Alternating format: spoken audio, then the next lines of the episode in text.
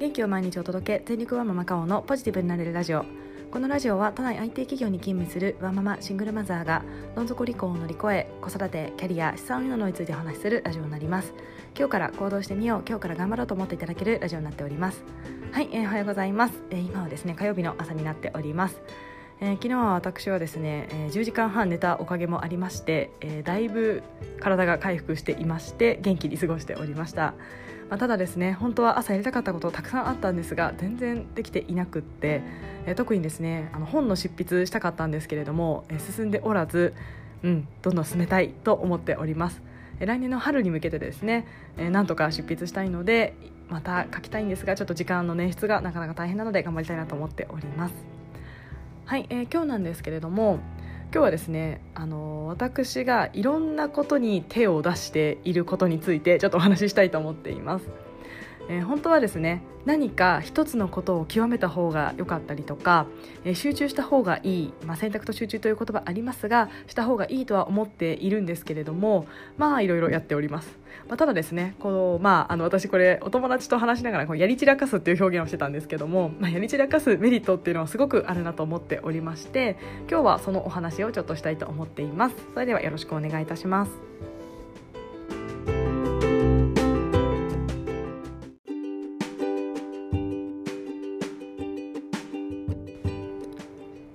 はい、えー、私は最近ですねなんかふと振り返った時に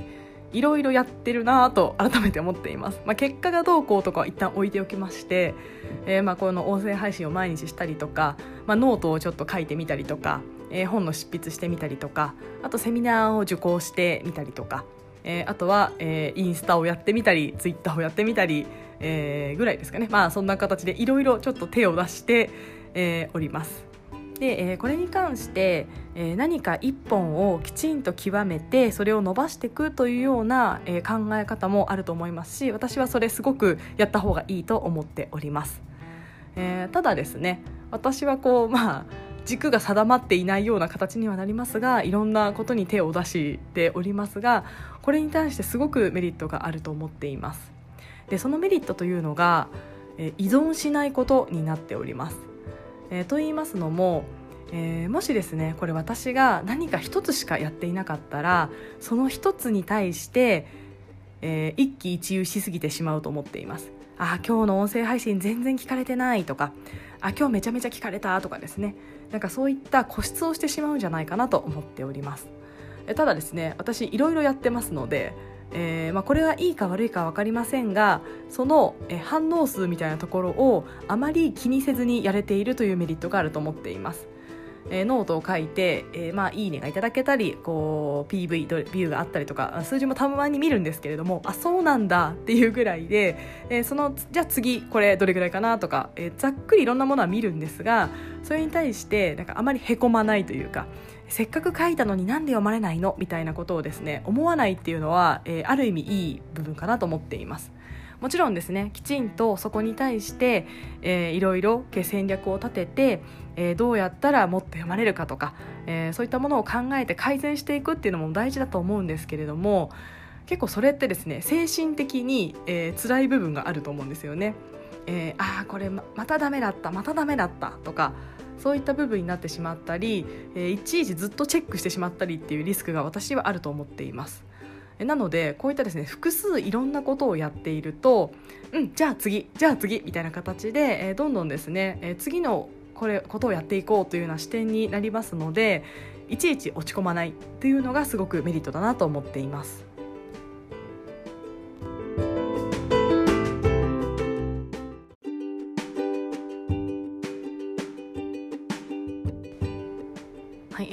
そうだと思うんですけれどもそれしかないと思ってしまうと人は依存してしまうかと思っています、まあ、例えばですね恋愛に例えると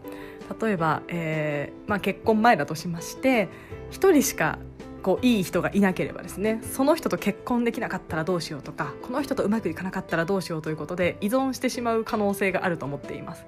若干私その依存タイプかつてそうでしたのでえー、やっぱり1本しかないものは私にとってはリスクだと思っています、まあ、ただそれがですねもし複数名、えー、いい感じの人がいたとしたらさあどれにしようかどれにしようかなと思えたりとか、えー、あとですね、えー何か例えば LINE で反応がないって思った時にもまあいっか次の人いるしみたいな形でですね、えー、そういった形で1人しかいないと LINE が返ってこないとどうしようみたいな感じになってしまうと思うんですが、まあ、複数名いい感じの人がいてくれればじゃあ次の人行こうみたいな形でですね、まあ、あの依存しすぎないで済むんじゃないかなと思っています。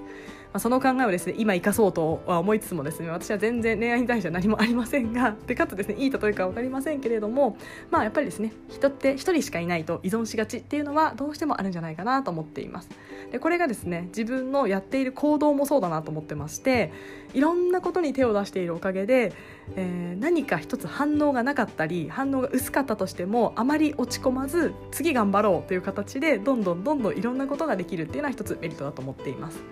でかつですね、えー、そういった形なので、えー、まあいい感じに忙しくできているので何かプライベートでも結構こう返信を待ってしまったりとかなんかこれ言い過ぎちゃったなみたいなこう思うことってないでしょうか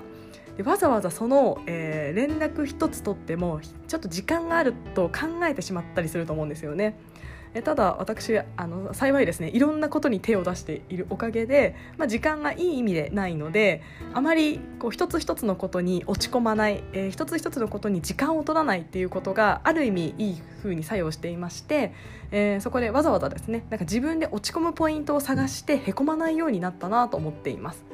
えなのでいくつか複数何かをやるということえもちろんデメリットもあります。やっぱり一つのことに没頭して集中をしてそこを極めた方がいいっていうメリットももちろんあると思うんですが、えー、多分私自身はそういうタイプではない。どちらかというとこうのめり込めない没頭できないタイプというのも自分自分で理解していますので私はおそらくいろんなことに手を出していろんなことに、えー、邁進してちょっと忙しくしている方が性に合っているということをちょっと思っておりますので自分の性にも合っているし自分がのめり、えー、依存しすぎずその反応なんかを見てへこみすぎて動けないということを防ぐためにある意味ですねいくつかあるとたまにどれかが反応が良くてこう元気になった嬉しくなったりとか、まあ、どれかが反応悪くてもあまり気にしないで次行こうと思えたりとか、まあ、そういったメリットがありますのでやっぱりいくつか複数何かを並行してやるっていうのも私はとても大きなメリットがあるんじゃないかなと思っています。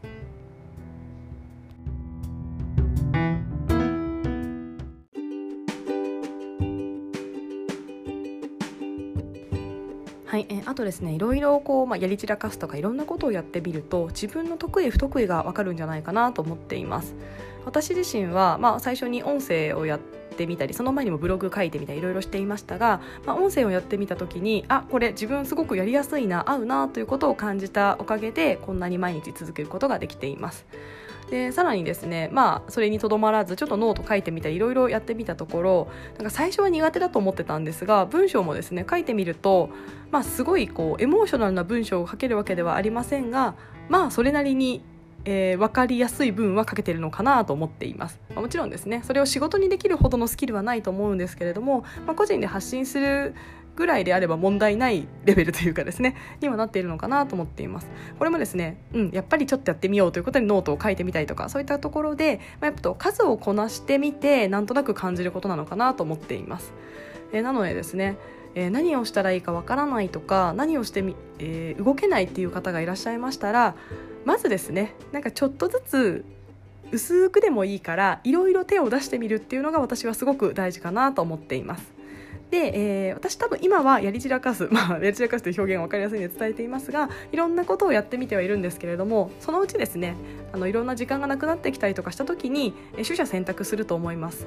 で、えー、あとですねやっぱりシンプルに途中でしたくなると思うのでもしかしたら何かをやめるかもしれないと思っています、まあ、インスタなんか私ちょっと合わないかもと思って全然一時期やってなかったですしただ最近またやってみようということでちょっとやってみたりとか、まあ、そういったあのその時々でですねやったりやらなかったりっていうのはあるんですけれども、えー、やっぱりいろいろやってみると自分の向き不向きというものも結構見えてくるんじゃないかなと思っています、えー、なのでですねえー、何かどう何をしたらいいかわからない何かしてみたいんだけどどうしたらいいかわからないっていう方がいましたら、まあ、今って本当に無料で何でもできる時代になっていますので、まあ、ホームページ作りたいと思うとですね、まあ、ワールドプレスとかをあのな勉強してとかでちょっとハードル高いと思うんですけれども、まあ、まずですねなんかアメブロでブログ書いてみるとか音声配信もいろんなアプリもありますのでやってみるとか、えー、あとはですね、まあ、インスタツイッターやってみるとか私もそれ以外何か手を今出してないですけども、まあ、何かやるやろうと思えばいろいろできるる、えー、世の中になっておりますのでまずちょっと何か手を出してみる。でそうするとですねいろいろやってみるとなんか最初って特にやり始めた時ってあ全然反応ないとかちょっと落ち込むこともあると思うんですがそれが複数個あると落ち込む暇もないというか、えー、そういった形でですね、えー、どんどんいろんな行動が加速する可能性もあるかなと思いますのでふとですねなんかこう先日何かをやった時に、え反応が全然なかったものがあったんですよね。でただその時に私あんまりへこまず「はい次はいじゃあこれやろう」みたいな形ですごくあの次に動くみたいなことができておりましたのでそれっていろんなことをやっているおかげで落ち込む暇がないっていうところが結構寄与してるのかなと思っていました。えなのでですね多分1個だけやっちゃうと結構それでへこんじゃうと思います。あ全然反応ないとかでそれを耐えて耐えてどんどんやっていくと広がっていったりもするんですけどもそのやっぱり一つしかやっていないとやっぱりちょっとその耐えるっていうのが結構辛くなってきたりすると思うのでもうですねへこむ時間を作らないという意味でもいろんなことに手を出すというのは一つ大きなメリットなんじゃないかなと思っています。